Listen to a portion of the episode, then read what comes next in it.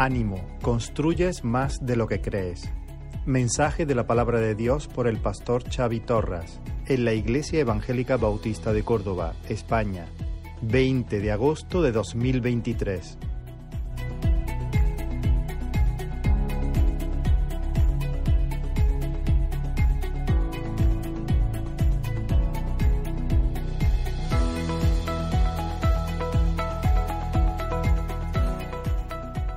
Buenos días a todos, hermanos. Es un privilegio, como siempre, poder estar aquí con vosotros. Un lugar en el que nos sentimos como en casa, ¿verdad? Ya lo hemos dicho en varias ocasiones. Y,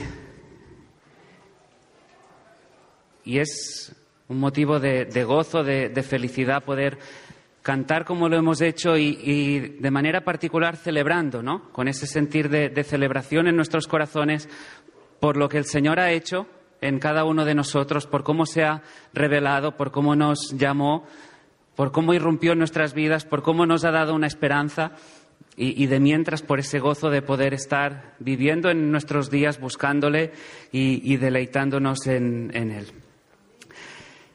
Así que vamos a, a orar, vamos a poner este tiempo en, en sus manos, que Él nos guíe. Señor, te damos las gracias por, por este día, Señor.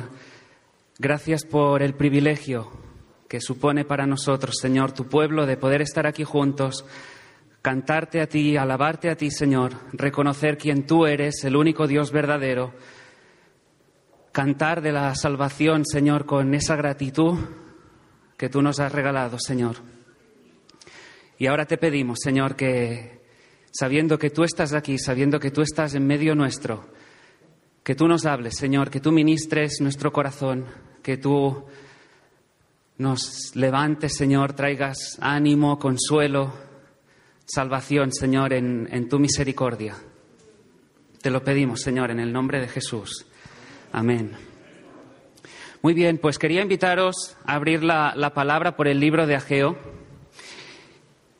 Quería compartir con vosotros un mensaje que el Señor nos, nos trajo a lo largo de, de, este tiempo, que nos ha bendecido de una manera especial, muy particular a nosotros, a título personal, también como familia y, y por supuesto, como con, congregación ahí en, en, Sabadell.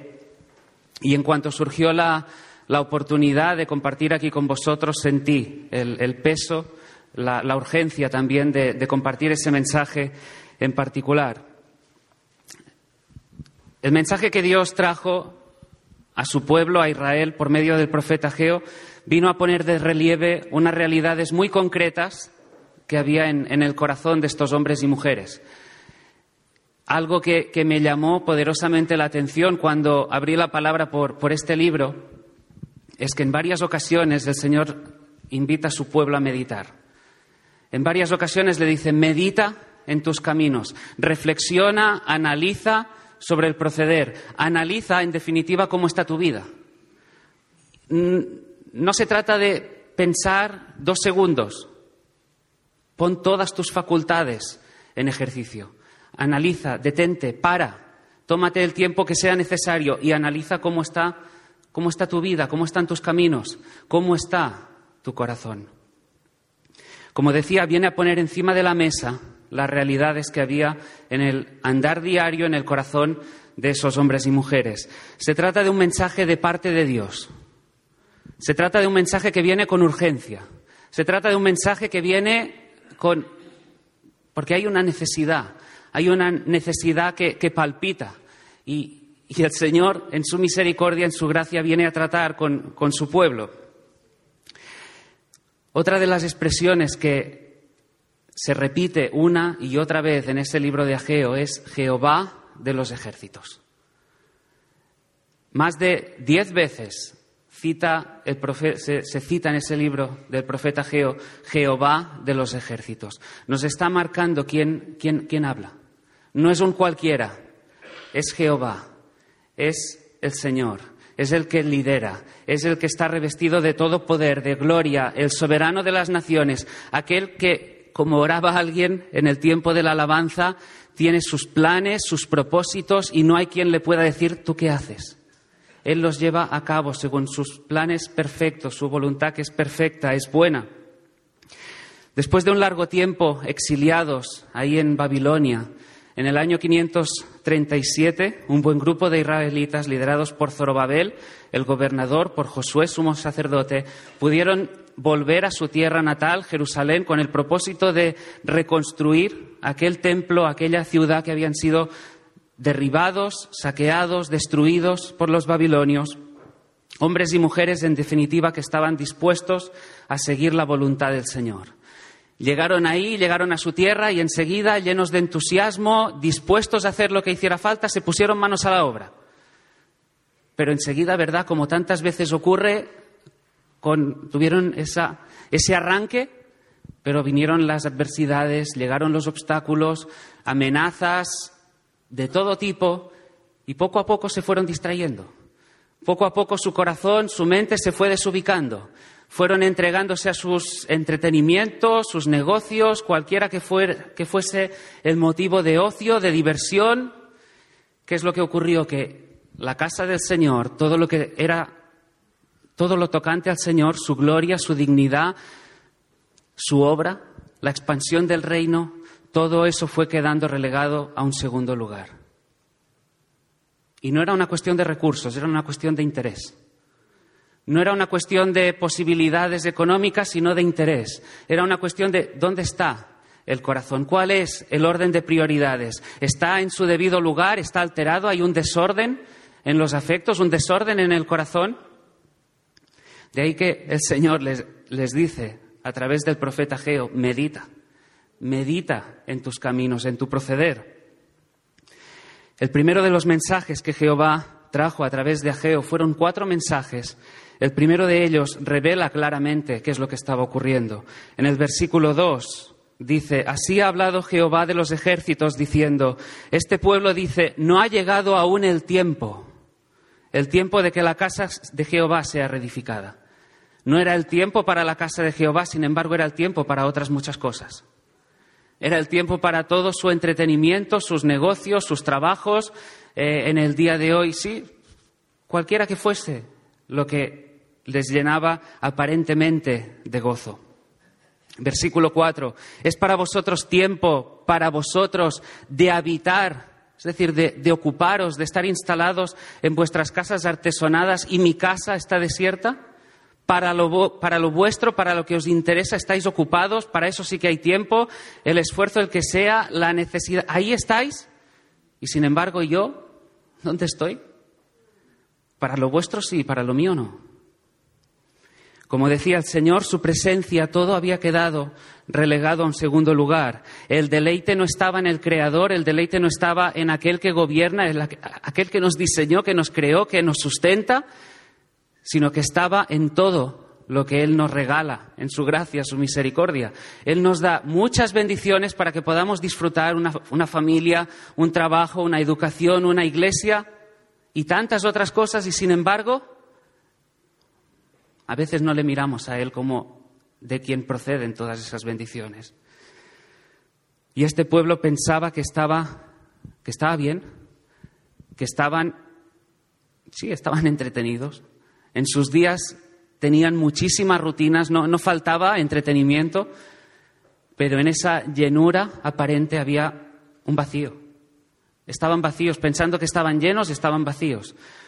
Fijaros, lo, lo describe de una manera para mí desgarradora el profeta en el versículo 6, cuando viene a decir, sembráis, pero no recogéis, coméis, pero no saciáis, bebéis, pero no quedáis satisfechos, os vestís, pero no os calentáis, trabajáis, pero caen en un saco roto. Es decir, fijaros que no está hablando de cosas que en sí mismas, en sí mismas sean pecado.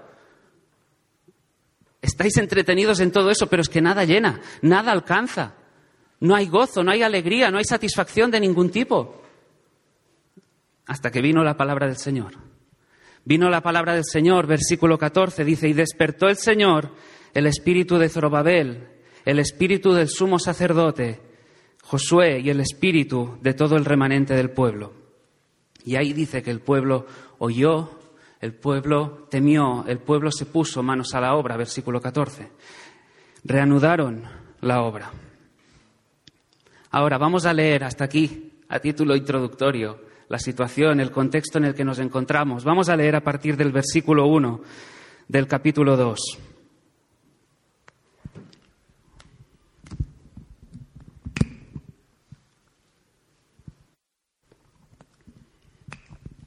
Dice, en el mes séptimo, a los veintiún días del mes, vino palabra de Jehová por medio del profeta Geo, diciendo, Habla ahora Zorobabel, hijo de Salatiel, gobernador de Judá, y a Josué, hijo de Josadac, sumo sacerdote, y al resto del pueblo, diciendo, ¿quién ha quedado entre vosotros que haya visto esta casa en su gloria primera, y cómo la veis ahora?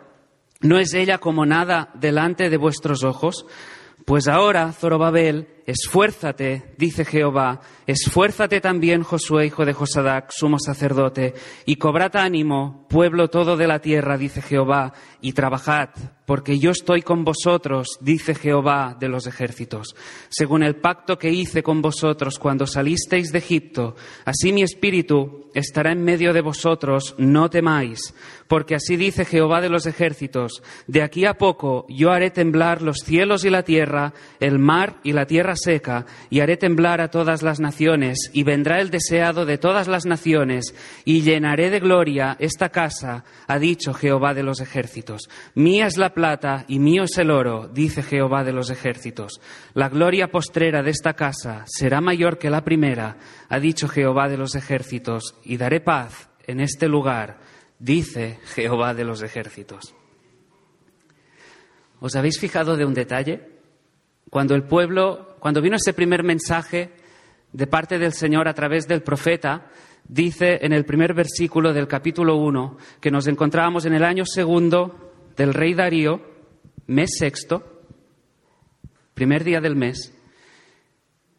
Hemos dicho, el pueblo se puso manos a la obra, reanudaron la obra y ahora capítulo 2 nos dice en el mes séptimo, 21 días del mes. Es decir, no había transcurrido aún ni un mes. No que hubieran pasado años y pareciera que el pueblo se venía abajo otra vez. No, habían pasado, no había pasado ni un mes. Y parece ser que la obra se, se, encallaba, se, paraba, que, había una velocidad que, que, se perdía, que, no se, que se perdía la constancia, que se perdía el ritmo. ¿Qué es lo que estaba ocurriendo? Fijaros que el mensaje que, que Ageo trae de parte del Señor es un, es un mensaje de ánimo. Es un mensaje de ánimo. Jehová, lo veremos después, les dice, esforzaos, cobrad ánimo, trabajad, porque yo estoy con vosotros, no temáis. Es un mensaje de ánimo, no puede haber más ánimo en estas palabras de parte del Señor. Entonces, ¿qué es lo que estaba ocurriendo? bien, creo que de sentido común, ¿no? Si traemos un mensaje de ánimo a alguien es que está desanimado.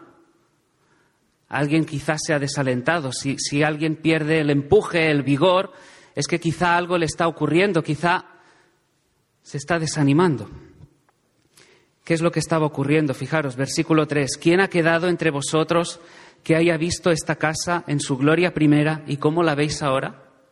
¿No es ella como nada delante de vuestros ojos? Muchos de estos hombres y mujeres que estaban trabajando ahí, que habían reanudado ahora la obra, recordaban cómo era el primer templo. Recordaban cómo era el templo de Salomón, su majestuosidad, su, esplendor, y decían, ¿acaso tenemos ahora nosotros las facultades, los recursos, las posibilidades de hacer algo semejante? No podremos. Y, si es así, ¿cómo mantenernos en, este, en esta situación de, ánimo, de, estabilidad para poder seguir avanzando, para seguir continuando en, la obra, ¿podemos hacer algo así? Los sentimientos de aquellos hombres quedan claramente reflejados en el libro de Esdras, capítulo 3, versículo 12. Fijaros, dice, y muchos de los sacerdotes, de los levitas y de los jefes de casas paternas, ancianos que habían visto la casa primera, viendo echar los cimientos de esta casa, lloraban en alta voz, mientras muchos otros daban grandes gritos de alegría. ¿Quiénes podrían ser los que daban gritos de alegría? Los jóvenes. Ahí enfrascados, ¿verdad? Venga, que la obra empieza. Ahí alegres, contentos, porque se ponían manos a la obra. Sin embargo, aquellos que recordaban cómo había sido aquel templo, cómo era la obra anteriormente, había ese, sentir como unas pinchazos de, dolor en el corazón. Y pensarían, ¿de, ¿de qué sirve? ¿No os habéis planteado a veces esa pregunta, ¿de qué sirve? ¿Por qué? ¿Por qué seguir esforzándose? ¿Por qué seguir dedicando un tiempo, unas energías en esto, aquello? ¿Acaso podremos igualar, se preguntarían estos hermanos, la gloria de aquel templo? Iglesia, debemos estar muy atentos al desánimo. Muy atentos al desánimo. En primer lugar, porque el desánimo nos paraliza. El, desánimo provoca que quedemos estancados. El desánimo provoca que, parezca que, perdamos las, fuerzas, la, velocidad en, el avance, la, constancia, que todo aquello que nos habíamos propuesto, en lo que seguíamos avanzando, parece ser que de repente se viene cuesta arriba, que perdemos las fuerzas, sea por la circunstancia que sea, a veces una, una situación ya sea económica, familiar, algo en el matrimonio que parece con los hijos, una enfermedad inesperada, lo que sea. Y parece que uno dice, ¿acaso sirve? ¿Estoy yo ya para, para esto, para lo otro? Quizá es, mira, es que quizá esto que yo pensaba que el Señor demandaba de mí, no es para mí, es para otro. Es para el que tengo al lado que, mira, tendrá más recursos, es más joven o tiene una mayor madurez. Pero no es para mí. Y así, decía, es es tan perjudicial, puede ser tan devastador que puede llevar a alguien a decir no vale la pena. ¿De qué sirve continuar? No vale la pena. El desánimo obstaculiza también el crecimiento. Hay hermanos creyentes preciosos que cuando viene la adversidad, cuando vienen los obstáculos, situaciones que no se esperaban, se refugian en el Señor, se refugian en su palabra, que pueden mirar que pueden acudir al lugar, o mejor dicho, a aquel que saben que preside en toda situación, en toda adversidad, que calma las tempestades, que, que hace que todas las cosas nos favorezcan, que hace que todo coopere para nuestro bien. Sin embargo, a veces el desánimo también puede ser perjudicial en ese sentido, ya sea porque de repente nos sentimos incapaces, porque hayamos sucumbido a cualquiera que sea aquella tentación con la que estábamos luchando, que creíamos que teníamos superada y de repente se ha presentado y uno ha caído. Y dice, ¿esto? ¿Será que yo, esto no es para mí? Y de repente se, empieza a preguntar, ¿y, ¿y de qué sirve que acuda cada día a la palabra? ¿De qué sirve que ayune? ¿De qué sirve que me congregue? ¿De qué sirve? ¿De qué sirve? ¿De qué sirve? Y así a veces uno se va debilitando, va perdiendo, ese, ardor en, el corazón que obstaculiza el crecimiento. El desánimo dificulta también que sigamos ahí en la brecha. A veces, ¿verdad? Vemos cómo todo lo que nos rodea, el mundo alrededor, está, cada vez peor. Abrimos y el televisor, acudimos a las redes y todas las noticias que, nos salpican nos hablan de, sí, de, noticias, eventos que hacen que nos preguntemos, ¿y cómo puede ser? El, espiral es cada vez más, decreciente y parece no tener fin. Y uno puede que piense, de, oye, ¿de qué sirve? ¿De qué sirve ir proclamando el Evangelio, predicando, hablándole al compañero de trabajo en casa, a los, a los amigos del instituto, de la universidad, allí donde estemos, ¿de qué sirve adoptar un cierto estilo de vida por amor al Señor, por amor a mí, si todo cada vez está peor? Por supuesto, sí, el Señor nos habla que es a través de, a través de la predicación de la palabra que, que viene la salvación. Pero no ha ocurrido a veces que uno se pregunta, oye, ¿de qué servirá? El desánimo también dificulta que sigamos en la brecha en la propia iglesia local.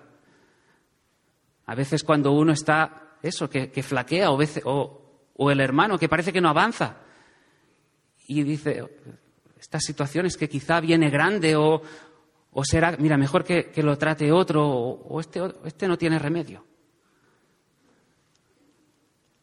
En definitiva, el desaliento puede quitar a veces la esperanza. Que todo que toda ilusión, que todo propósito, que, que todo anhelo, que toda meta queda relegada ahí, a un cajón, abandonada. Pero hay una buena noticia. Hay, una buena noticia, y es que hay un remedio para el desaliento. Y es lo que el Señor viene a, tratar con su pueblo a través del profeta Geo. Fijaros, ¿y, ¿y qué es lo primero que les dice? Versículo 3. ¿Quién ha quedado entre vosotros que haya visto esta casa en su gloria primera? ¿Cómo la veis ahora? ¿No es ella como nada delante de vuestros ojos? Hay una realidad y el Señor la pone ahí, delante de sus narices. Esta, segunda casa es, será como la primera. Este segundo templo no tendría comparación con el primero. Y hay, un detalle que, no quisiera pasar a desapercibido en, este mensaje tampoco, y es la fecha. Como hemos dicho, se trajo ese mensaje el día 21 del mes séptimo, un, mes en el que en el calendario hebreo estaba repleto de festividades, acababan de salir en aquel día en concreto de la fiesta de los tabernáculos, recordaban la provisión del Señor en el tiempo del, del Éxodo. Y si era un calendario repleto de festividades, entonces, claro, había muchos días festivos y pocos días para trabajar. Y sin embargo, ¿sabéis cuál era otro detalle importante, que el primer templo también se había inaugurado un mes séptimo.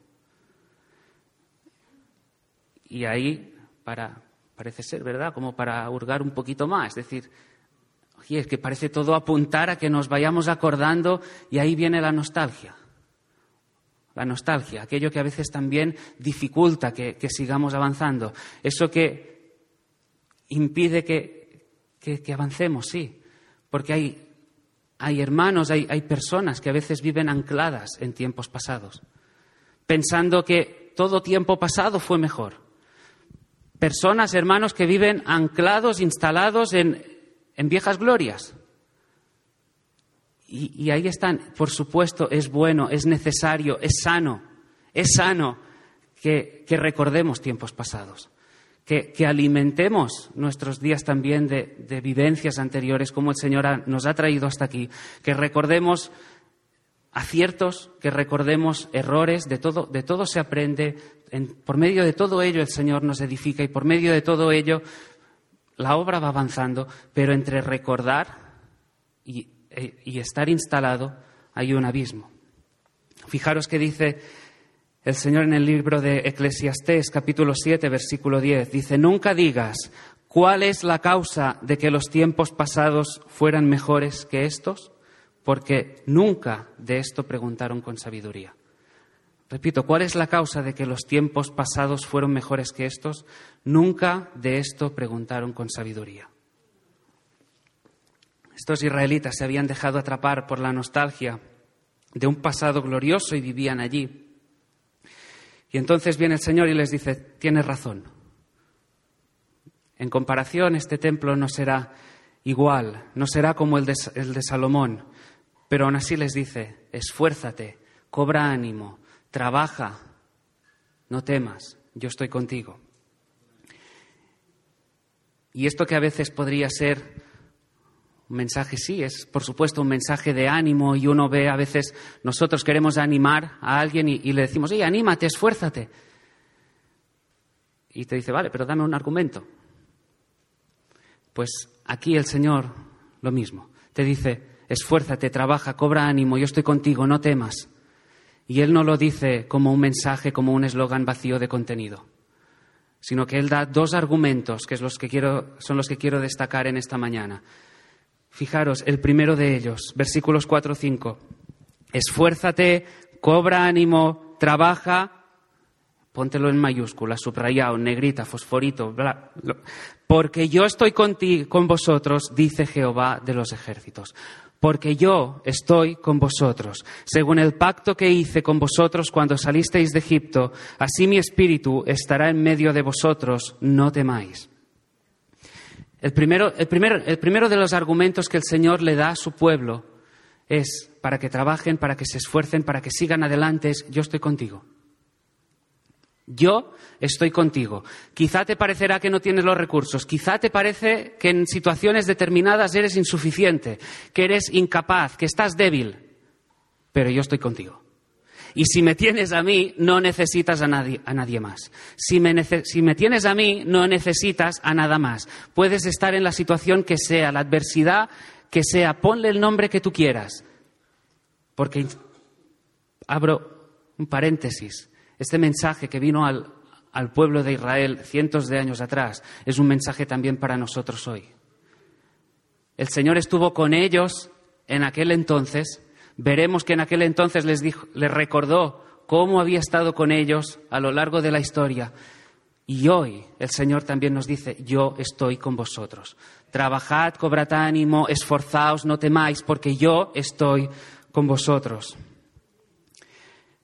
El avance de la obra, hermanos, no depende de nuestros recursos, no, depende de, nuestras fuerzas, de, de nuestras habilidades, sino de que Él esté con nosotros. De que podamos estar en su presencia, de que esto sea lo que más necesita, sea lo que más anhelemos. Estar en su presencia, en sus planes, sus propósitos, buscando su guía, su enseñanza, su corrección también. Y la promesa es que Él está con nosotros, pero a su vez también está en nosotros, animándonos, dándonos el, vigor, el, el, empuje. Fijaros un poquito más atrás, en el capítulo 1, versículos 13 y 14, dice, Yo estoy con vosotros, dice Jehová, y despertó Jehová el espíritu de Zorobabel, el espíritu de Josué y el espíritu de todo el resto del pueblo, y vinieron y trabajaron en la casa del Señor. Yo estoy, Él despertó y se pusieron a trabajar. Él estaba con ellos, Él los alentó, Él los despertó, dio el empuje y se pusieron manos a la obra. El Señor no solo promete que estará con nosotros, sino que nos dará, que nos infundirá el aliento, el consuelo, el ánimo, nos impulsará, y les recuerda, yo hice un pacto. Y sabemos que el Señor es fiel, ¿verdad? Dice, yo hice un pacto, versículo 5, según el pacto que hice con vosotros cuando salisteis de Egipto. Dios les lleva a recordar lo que Él les prometió en su día y que cumplió. Porque si Él promete, cumple. Él había prometido algo y lo cumplió. Y lo que les viene a decir es, mi presencia, el poder divino que estuvo con vosotros cuando os saqué de Egipto. Ese mismo poder, esa misma presencia es la que está hoy con vosotros. Yo estoy con vosotros, según el pacto que hice con vosotros. En Éxodo 19:4 dice, vosotros visteis lo que hice a los egipcios y cómo os tomé sobre alas de águilas y os he traído a mí.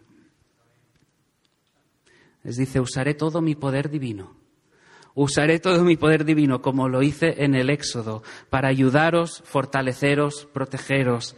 Por tanto, animaos, trabajad, esforzaos, cobrad ánimo, no temáis.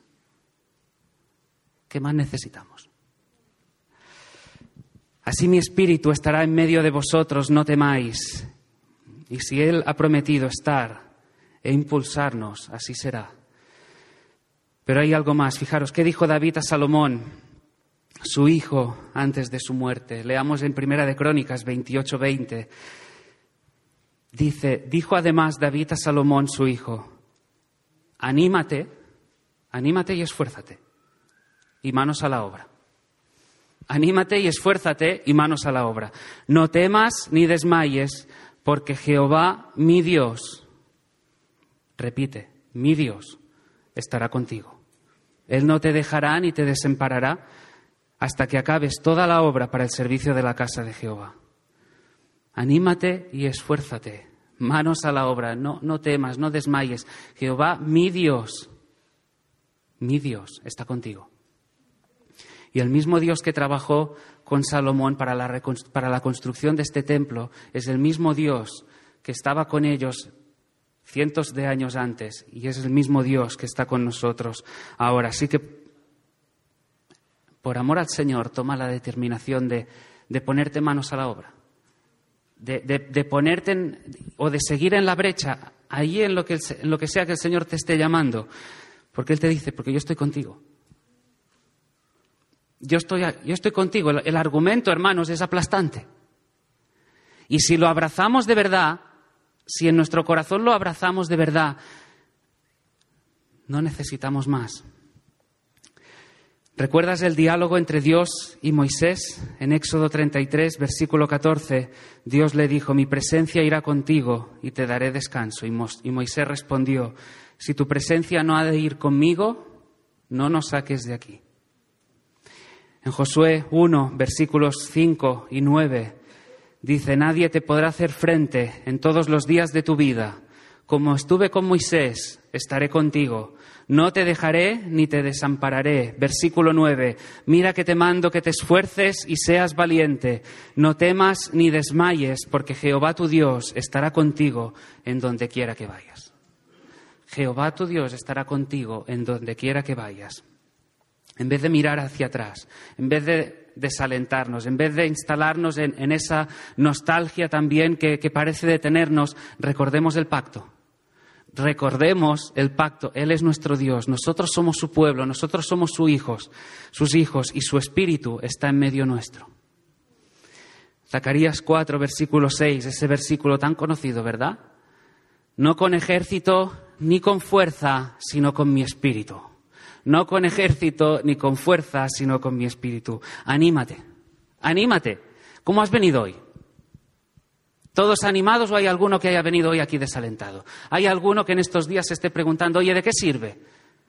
Sí, estoy en tiempo de, verano, debería estar recobrando fuerzas, energías después de todo un curso de, ejercicio, pero, oye, cuando llegue el 1 de septiembre qué? Todo un tiempo, un, un curso por delante. Estás sin ánimo, pensando que no sirves, que no eres capaz, que ya tienes varios años acumulados y que esto será para los más jovencitos, para los que vienen detrás, anímate, anímate porque el Todopoderoso está con nosotros. Somos templo del Espíritu, su morada. Y Él está con nosotros, obra en nosotros y por medio de nosotros. Así que el primer argumento es, no temas, yo estoy contigo el primer motivo, el primer argumento por, que sustenta ese, ánimo, esa exhortación, decir, si me permitís, tira para adelante. Sigue, no te detengas, continúa, sigue en la brecha, no mires atrás o lo que sea que sea, cual sea la adversidad que, que te haya sobrevenido. Yo estoy contigo. Y ahora, ¿cuál es el segundo argumento? Porque estos israelitas, quizá, como a veces nos pasa a nosotros, veían lo que estaban haciendo en su día a día y decían, pero es que mira, es que mi, esfuerzo estoy construyendo y, parece que es pequeño. Que, que, mi esfuerzo pequeño no produce resultados muy evidentes, muy visibles. Es que quizás sí, es que lo mío tampoco abunda para que esto siga avanzando. Y Dios viene a abrirles los ojos.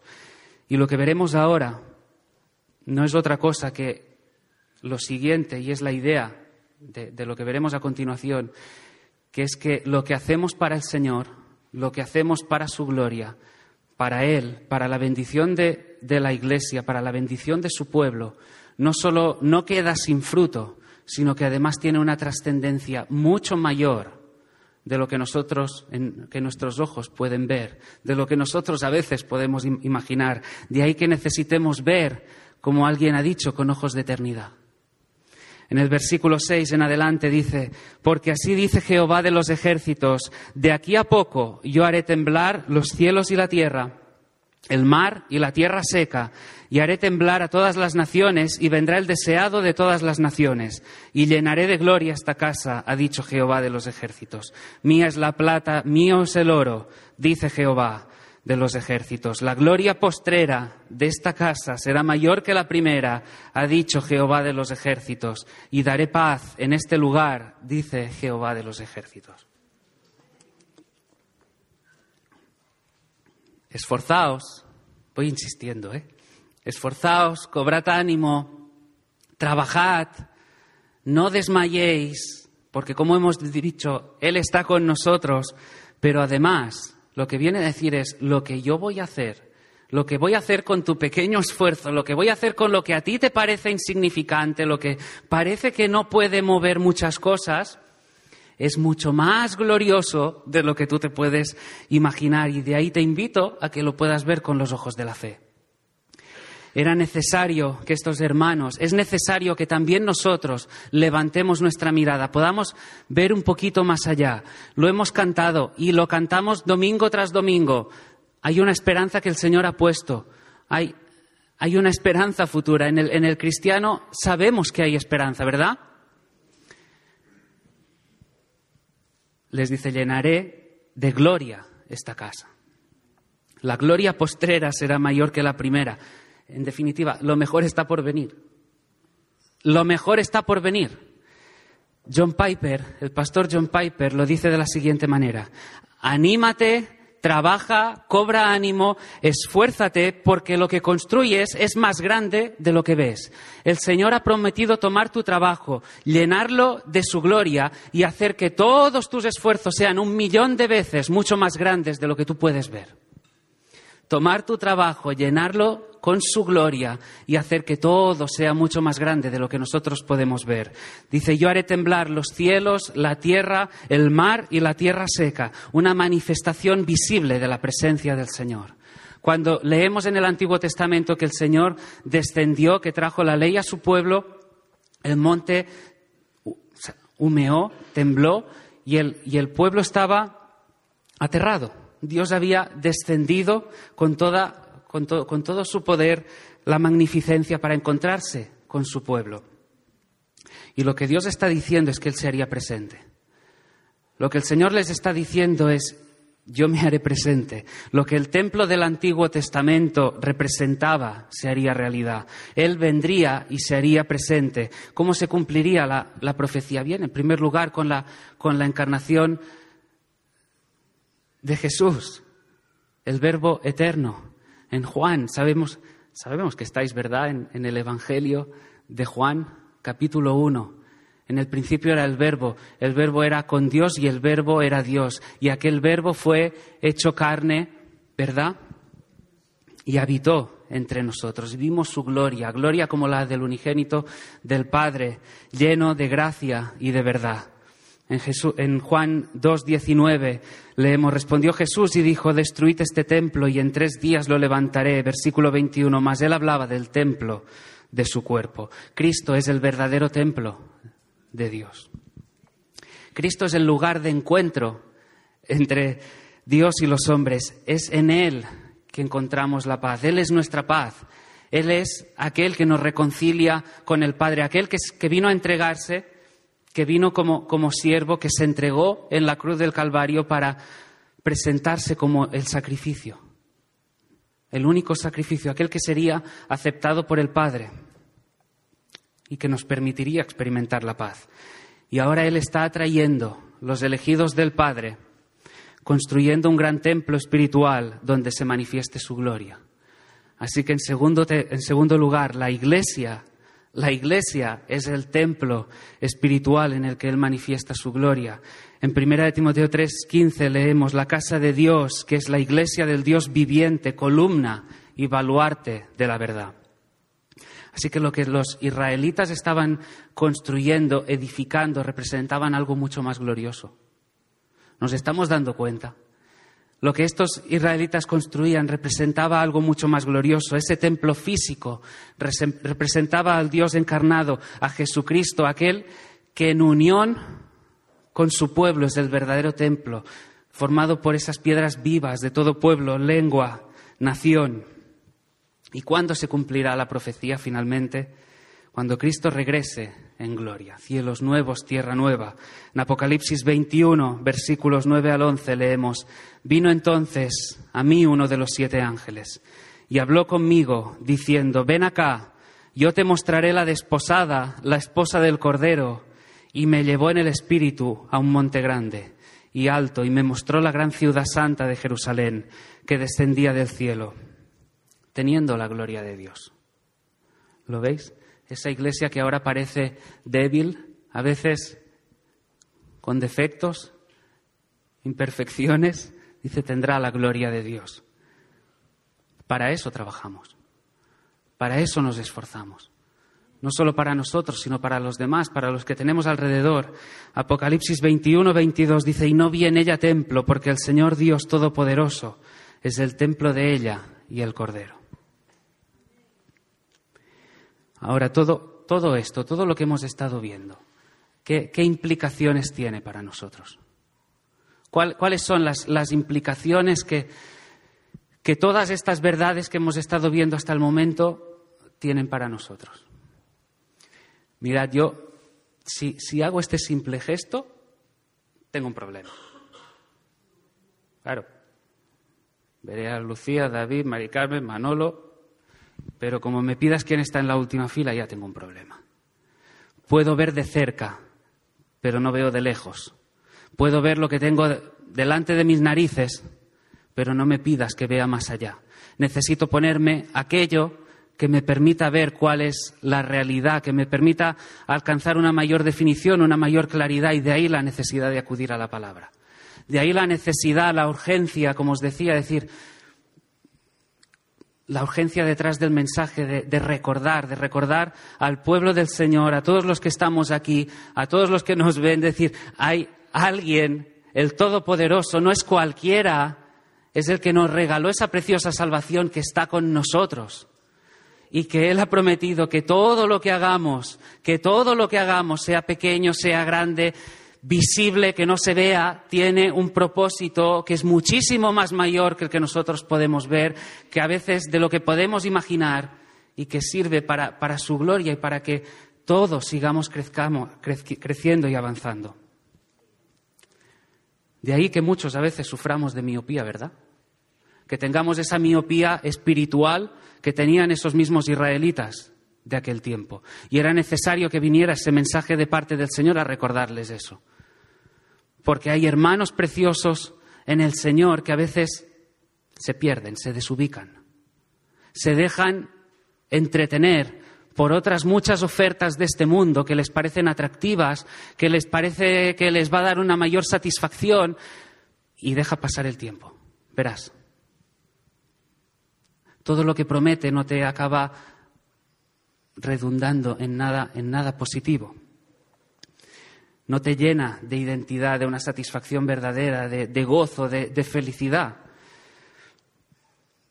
Y, y si estamos hablando de que edificar el templo significa también tratar, construir en beneficio de los demás, de los hermanos, ¿somos conscientes de eso? somos conscientes de que no se trata únicamente de mí, sino que se trata de los demás, de aquellos que están alrededor, que la Iglesia es, tal y como se nos describe en la palabra, un cuerpo, un cuerpo en el que somos miembros los unos de los otros, un cuerpo que, que sigue avanzando, un cuerpo que crece. No estamos hablando de un templo, estas cuatro paredes, que el local sea más o menos grande, sino de un cuerpo que va avanzando que todos somos miembros, que todos debemos preocuparnos los unos por los otros, trabajar en beneficio de los demás, motivados por el amor. Como escribió Pablo a la iglesia de Éfeso, crezcamos en todo en aquel que es la cabeza, esto es Cristo, de quien todo el cuerpo, bien concertado y unido entre sí por todas las coyunturas que se ayudan mutuamente, según la actividad propia de cada miembro, recibe su crecimiento para ir edificándose en su amor. Más clarito, el agua. Cada uno. Y aquí estamos involucrados, implicados todos. Cada, cada hijo del Señor está aquí, en, ese saco. No es una, una cuestión exclusivamente de los pastores, de los responsables. Hermano, hermana, todos, ¿eh? Todos. Quien sea hijo del Señor, no hay ninguno que escape aquí. Absolutamente todos estamos involucrados en esa gloriosa, inmensa empresa de crecer para el avance de su reino, para que Él sea glorificado, para que Él sea dignificado en esta tierra. Amén. Estamos puliendo cada uno de nosotros a quienes están, a quienes están alrededor con nuestros actos, con nuestras palabras, con, con nuestros actos y servicios llenos de, motivados por el amor, por el deseo de que sigan creciendo, que sigan avanzando, conociendo al Señor. Es, es mi oración que, tengamos ese, ese ideal, por así decirlo, bien, bien claro en nuestro corazón, de, de, que todo sirve a un propósito mayor, que estamos realmente edificando a los que están a nuestro alrededor, que tengamos claro que cada acto de servicio, que cada acto de servicio que estamos llevando a cabo, como decía antes, pequeño o grande, tiene un propósito muchísimo mayor, sea el servicio más visible dentro de la iglesia, o sea, allí donde pases desapercibido, donde parece que no te ve nadie, donde sea, continúa. Sea que te ven todos o sea que no te esté viendo nadie, sigue allí, persevera. Si es donde el Señor te ha puesto, si es lo que el Señor te ha llamado a hacer, persevera, sigue ahí. Si estás sirviendo, discipulando quizá a algún hermano, alguna hermana, sigue ahí, sigue avanzando, sigue dándole la mano, acompañándole en el camino, mostrándole cuál es la palabra del Señor para que pueda seguir avanzando en el conocimiento de Él. Continúa enseñando, continúa animando. Quizás sea interesándote por los demás. Como decía, cuando alguien no te ve, coges tu teléfono, sabes de alguien que está pasando una necesidad, quizá una enfermedad, una dificultad, la que sea. Oye, ¿cómo estás? Preguntando, apuntando su corazón, cuál es, cómo, están sus emociones en, en ese momento determinado. Tómate un café con alguien. Yo tenía que hablar del café, ¿verdad?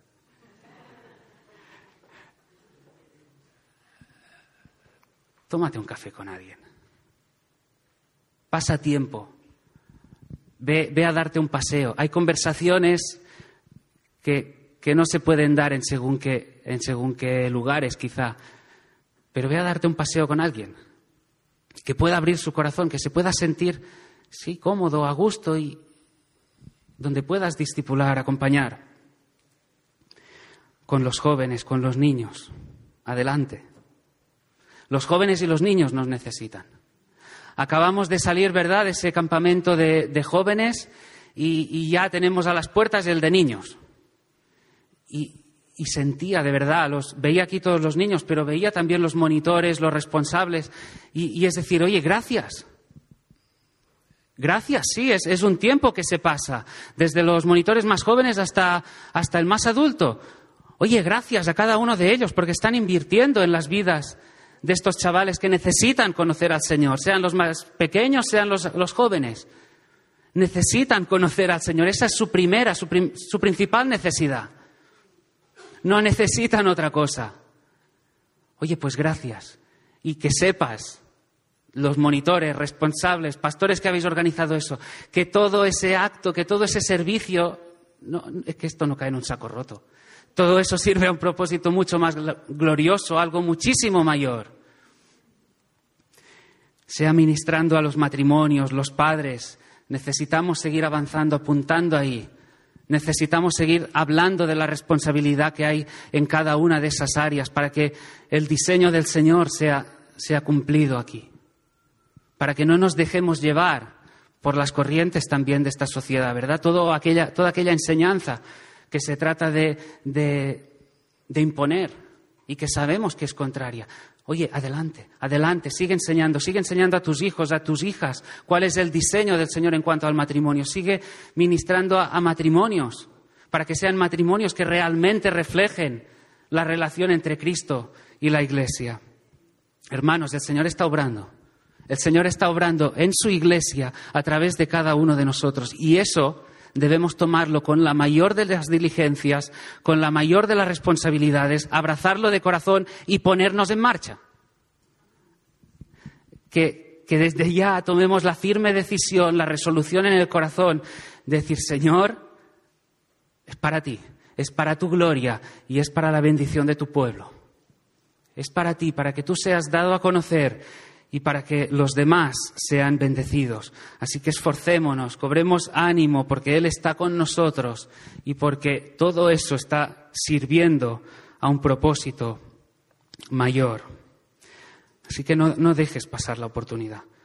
No dejes pasar la oportunidad. Si estás aquí y ya estabas sirviendo y te preguntabas, oye, si, estabas dando cabida en tu mente, en tu corazón a ese, tipo de dudas de, de qué servirá o será para otros, recobra ánimo en el Señor, apégate a Él, a, a su palabra, a sus promesas y tira, tira, sigue adelante. Ninguna obra que llevemos a cabo para Él y para la bendición de su pueblo queda sin fruto. Absolutamente ninguna, ninguna.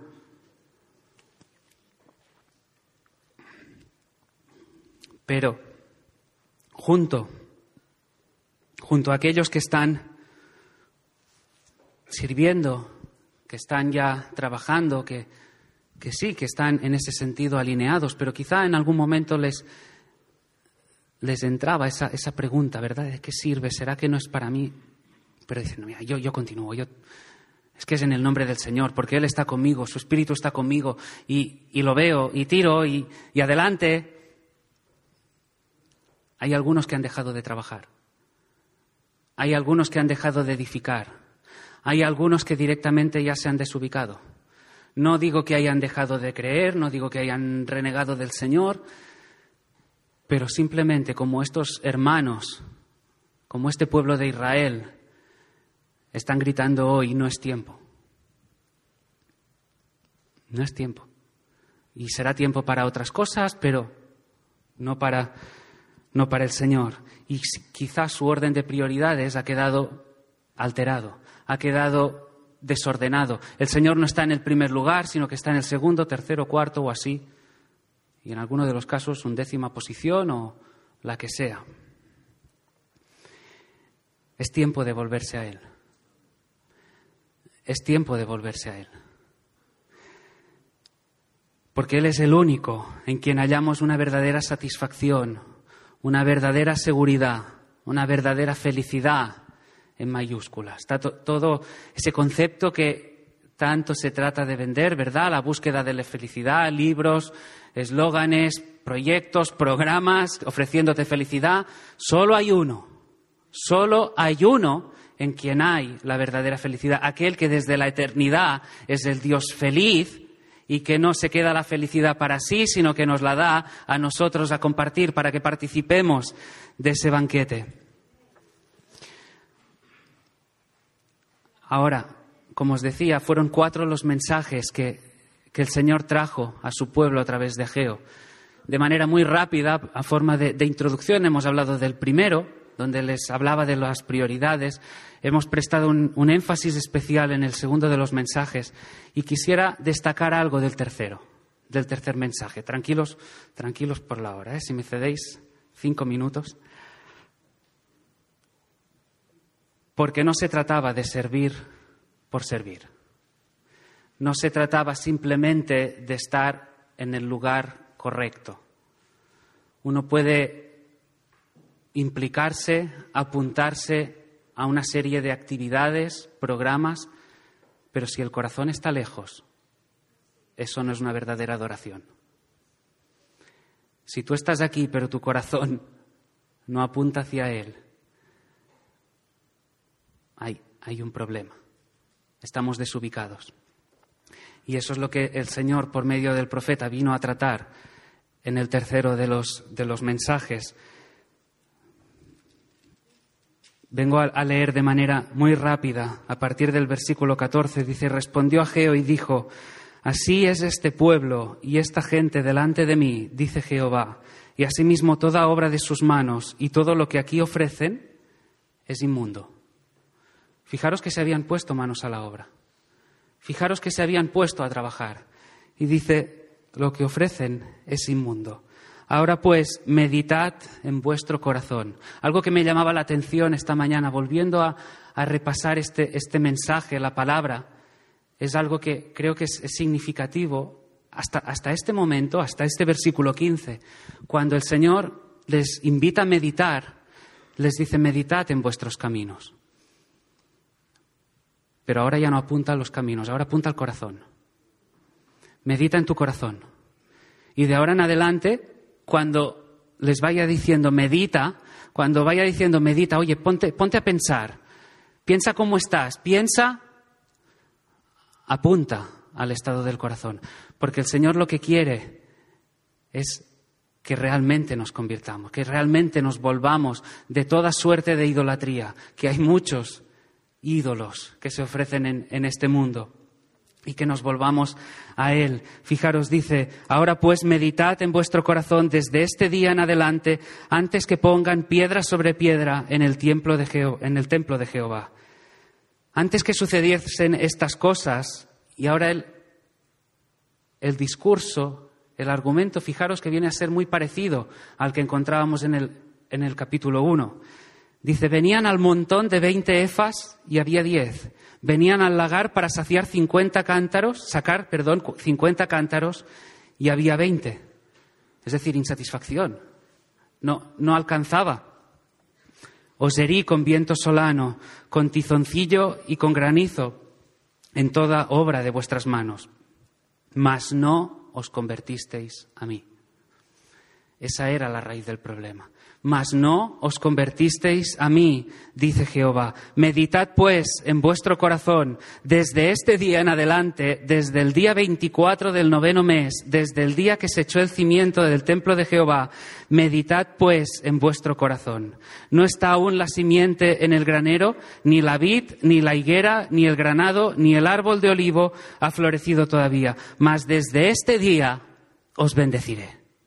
Mas desde este día os bendeciré. Lo que el Señor quiere, lo que quiero destacar de este último mensaje, ahí cuando se lo dice en este tercer mensaje, es, quiero vuestro corazón, quiero que os arrepintáis, que os volváis de esa idolatría, que os volváis de aquellos lugares, de aquellas ofertas, de aquellos entretenimientos, de lo que sea en lo que os hayáis estado entreteniendo, donde os, hagáis, os hayáis entregado lo que sea que pensarais que ahí estaba la verdadera felicidad, donde estaba vuestra identidad, esa búsqueda de, fama, de, de, placer, el reconocimiento, el poder, el éxito, la familia, los hijos, el matrimonio, el trabajo, los estudios, el gimnasio, el fútbol, el dinero, las redes, todo ese entretenimiento, muchas cosas de las cuales son bendiciones preciosas del Señor, la familia es un regalo del Señor, el matrimonio es un regalo del Señor, los hijos también, pero solo lo podremos disfrutar si realmente estamos verdaderamente con un corazón entregado a Él. Si nuestro corazón apunta verdaderamente a Él, si disfrutamos de todo eso mientras miramos hacia arriba. Estos israelitas no se habían arrepentido no se habían arrepentido por el hecho de haber estado nada más y nada menos que 17 años con un orden de afectos alterado. Y, el profeta, trayendo ese mensaje de parte del Señor, acaba con un mensaje de esperanza. Les, les dice, desde este día, desde este día os bendeciré. Si tú te arrepientes, si hoy tú te arrepientes, si tú hoy vienes en arrepentimiento, si tú dejas de lado todos tus ídolos, todo aquello que te ha estado entreteniendo, que te ha mantenido desubicado y te presentas ante Él, si tú rindes tu vida a Él, desde este día te bendeciré. Alguien lo dijo de esta manera. Si hoy tú te arrepientes, si tú hoy te vuelves a Él, marca este día en la agenda, marca este día en el calendario, porque hoy viene la bendición. Y eso es lo que tenemos que hacer. Si hay, si hay alguien aquí que, que se había entretenido, que se había, que se había desubicado, que había perdido el norte, que había mirado hacia otro lugar, es tiempo de volverse a Él. Si, si hay alguien quizá también que estaba sirviendo, pero con una motivación inadecuada, que como estos israelitas llevaba 17 años sirviendo, pero no había habido un, arrepentimiento verdadero. Es tiempo de arrepentirse. Es tiempo de dejar de lado todas esas cosas y venir delante de Él. Y el resultado no es otro que la bendición del Señor. Y yo te pregunto, ¿qué más quieres? ¿Qué más queremos? Él es el que está con nosotros, el que ha prometido que todo lo que hagamos redunde a un propósito mayor, a una gloria mayor y que sea para nuestra bendición. Y lo ha prometido aquel que es fiel, aquel que cumple lo que ha prometido. Amén. Vamos a, vamos a orar.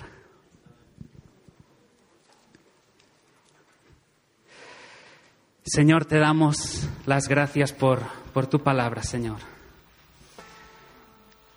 Señor, sabemos que, que tú estás aquí, Señor, en medio de, de tu pueblo, Señor, en medio nuestro. Señor, te pido que, que tú vengas irrumpiendo, Señor, en, en los corazones de, de, cada uno de los que estamos aquí, Señor. Tú sabes, tú conoces qué hay en, en lo más profundo de, de, nuestros corazones, qué hay en nuestra mente, cuáles son nuestras motivaciones, Señor. Señor, te pido por, por aquellos que ya están que ya están sirviendo, Señor, que ya están en la brecha. Señor, que este mensaje sirva de, de ánimo, de, de aliento para seguir adelante, Señor para recordar una vez más, Señor, que se trata de ti, que eres tú quien está con nosotros y que todo sirve, Señor, para seguir avanzando para tu gloria, para la expansión de tu reino, Señor. Señor, que no haya ningún desánimo que, que entre en, nuestros corazones. Señor, te pido también por, por aquellos que, que habían albergado, Señor, en, en su corazón ese desaliento, que quizás estaban preguntando hoy de qué sirve, ¿valdrá la pena? Pues sí vale la pena, porque tú estás con nosotros, el Todopoderoso está con nosotros, el Dios soberano, el único Dios verdadero está con nosotros. Y Señor, tráenos esa convicción, que tengamos esa, esa firmeza de que tú estás con nosotros y que todo sirve a un propósito mayor, Señor que podamos mirar, Señor, a cada uno de, que, los que están a nuestro alrededor y maravillarnos, Señor, de que estamos contribuyendo a su, a su edificación, de que cada uno de nosotros aquí se levante, Señor. Y cómo no, también te pido por, por aquellos, Señor, que, que andan perdidos, que andan desubicados, que andan abrazando tanta oferta de esta sociedad, Señor, pensando que que ahí encontrarán la felicidad, Señor. Ven irrumpiendo en sus corazones, Señor.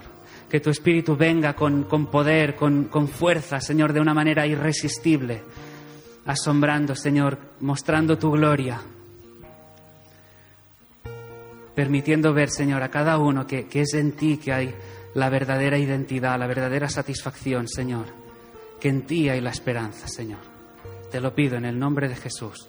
Te pido, Señor, por, por esta iglesia. Te doy muchísimas gracias por ella, Señor. Gracias en el nombre de Jesús. Amén.